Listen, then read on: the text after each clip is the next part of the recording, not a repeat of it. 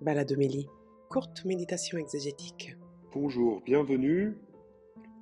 Nous nous retrouvons pour ce quart d'heure de promenade exégétique à travers les textes du 26e dimanche du temps ordinaire, qui s'inscrivent dans une réelle continuité avec ce que nous avons médité la semaine dernière. Nous parlions de considérer ce qui est juste aux yeux de Dieu, et là, il s'agit vraiment de considérer l'autre euh, comme un frère et, de croire en lui, de croire pour lui euh, la vie possible.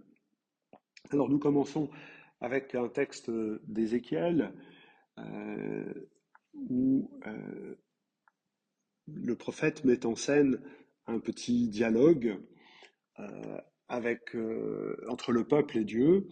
Vous reprochez à Dieu de ne pas avoir une bonne conduite.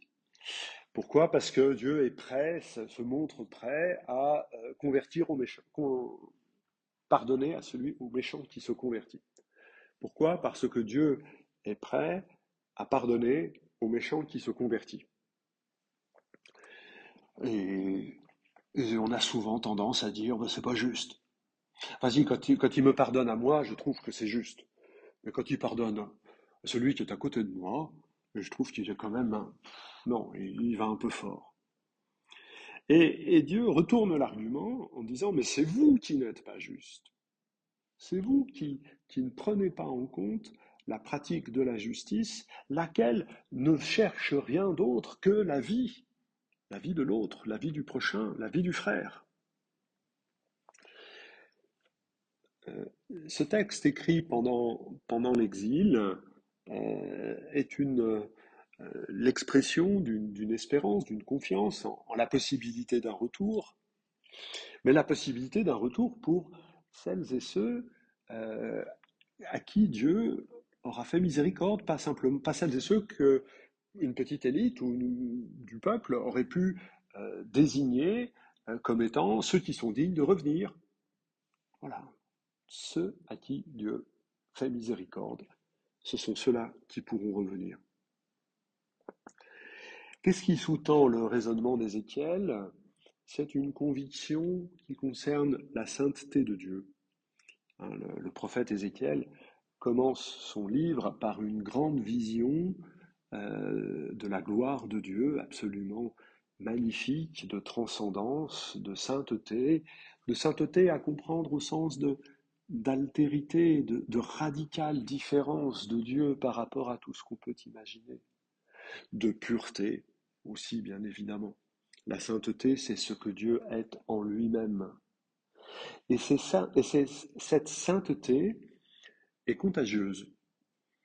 Euh, et du coup, Dieu peut dire que s'il fait miséricorde aux méchants qui se convertit et qui se met à pratiquer la justice, la sainteté va être contagieuse. Elle est plus contagieuse que tout. Quand j'utilise le mot contagion, euh, je sais que euh, vous pourrez penser à un virus. Non, la sainteté de Dieu n'est pas contagieuse comme ça, frappant au hasard, comme un virus. La sainteté de Dieu est contagieuse parce qu'elle se donne librement. Euh, les Grecs euh, croyaient, expriment la, conviction un peu métaphysique selon laquelle le bien entraîne le bien, le bien engendre le bien. Quand on voit quelqu'un qui agit bien et que l'on aime cette personne, ça nous entraîne à agir bien comme lui, avec lui, pour lui. Mais la sainteté, c'est plus que cela encore. La sainteté de Dieu, elle se transmet parce que Dieu librement décide de transmettre cette sainteté. Et il le fait à qui il veut, et il sait qu'elle est plus puissante et plus forte que tous nos refus, que tout nos péchés, que toutes nos révoltes, que toutes nos impuretés. Dieu est juste, il est juste parce qu'il déploie sa sainteté et que sa sainteté finit par vaincre toutes nos résistances. Dans la deuxième lecture, nous avons un autre extrait de la lettre aux Philippiens que nous avons commencé à lire euh, la semaine dernière. Et là, c'est un extrait connu puisque nous l'entendons chaque année lors de la célébration du dimanche des rameaux avec ce passage que l'on appelle l'hymne aux Philippiens, euh, le Christ Jésus, ayant la condition de Dieu, ne retend pas jalousement le rang qu'il égalait à Dieu, mais il s'est abaissé jusqu'à la mort, et c'est pourquoi Dieu l'a exalté. on connaît ce texte, mais nous avons donc euh, la possibilité ce dimanche de méditer ce texte dans le contexte de la lettre aux Philippiens. Comment ça se raccroche? Pourquoi, pourquoi ça vient là? Eh bien, ça vient comme un exemple. Hein, ayez en vous les dispositions qui sont dans le Christ Jésus. Donc voilà, ce poème euh, bien connu veut illustrer les dispositions de Jésus pour que nous fassions de même. Donc, dans la lettre aux Philippiens, ce texte est un exemple. Et le, le, mot-clé, c'est le mot qui n'est pas rendu dans la traduction liturgique, mais c'est le mot de, de considérer. Considérer comme une proie à saisir l'égale de Dieu, ou considérer qu'il est juste de s'abaisser. Euh, considérer l'autre, estimer, dit le texte un peu plus haut, estimer l'autre supérieur à soi-même. Estimer que la vie de l'autre est plus importante que soi. Ça, ce sont les sentiments du Seigneur Jésus quand il accepte de mourir sur la croix. Il considère, il estime, il juge, il jauge que notre vie sous le regard du Père est plus importante que sa vie sur terre il se sacrifie. On a pu méditer sur cela lors des dimanches des rameaux, mais cet exemple d'humilité, hein, l'humilité comme considération de l'autre comme supérieur à soi-même, cette, euh, exhortation, elle est voulue pour l'unité. S'il est vrai que dans le Christ, on se réconforte les uns les autres, si on s'encourage dans l'amour, alors pour que ma joie s'accomplète, ayez les mêmes dispositions, le même sentiment, recherchez l'unité. L'unité des croyants, l'unité des baptisés, se fera en considérant le Christ et en considérant nos frères comme le Christ les considère. C'est d'ailleurs comme ça qu'ils deviennent frères.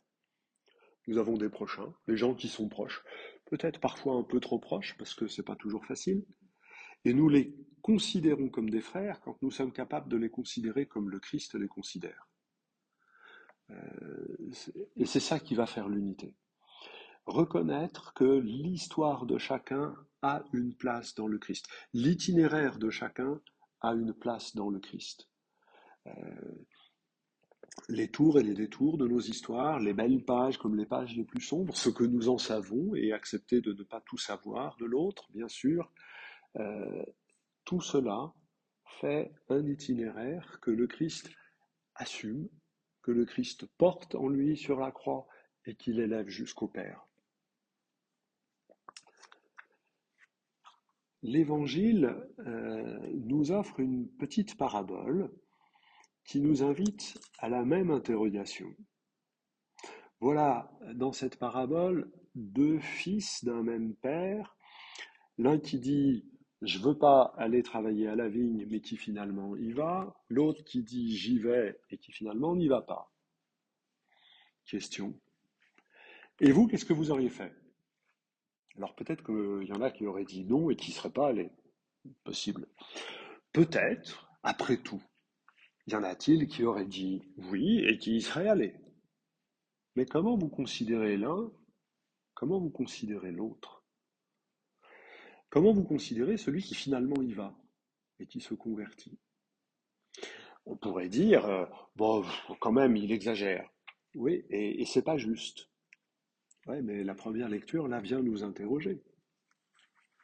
Ce qui est juste, c'est que, c'est que la conversion et que la sainteté deviennent contagieuses.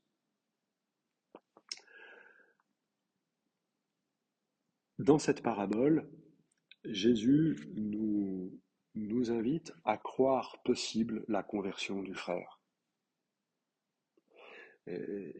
Et, si on ne la croit pas possible, finalement, on ressemble assez facilement à celui qui dit oui et qui n'y va pas. Parce que si on ne croit pas que l'autre peut devenir avec nous un ouvrier du royaume, un serviteur du royaume, alors on a écarté quelqu'un et donc on n'a pas fait le travail. puisque le travail, Paul nous le dit dans la deuxième lecture, euh, c'est celui de l'unité, c'est de considérer l'autre. Et donc croire la conversion de notre frère possible. On croit toujours la sienne possible, d'ailleurs on la remet à plus tard tellement elle est possible. Mais croire que notre frère peut se convertir et accepter que la conversion de celui qui euh, nous paraît méprisable, Jésus dit les publicains et les prostituées, je crois qu'il n'y a pas besoin de traduire, euh, ceux qui sont méprisables pour bien des raisons, eh bien, leur conversion, elle nous choque. Ah ben ah ben nous, accueillons la conversion de ceux que nous tenons pour méprisables comme une parole de Dieu, qui nous appelle à dire oui et à faire. Euh, le Christ est le seul à avoir dit oui et à avoir fait. Il est le seul à avoir toujours été que oui à la parole du Père et à avoir fait en sorte que nous aussi nous puissions dire oui au Père.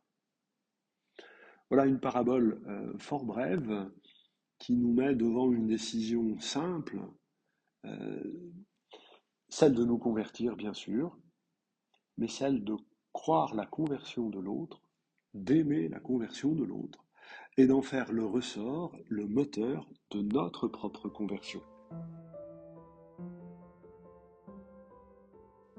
Je vous souhaite une bonne semaine, je vous remercie de votre fidélité.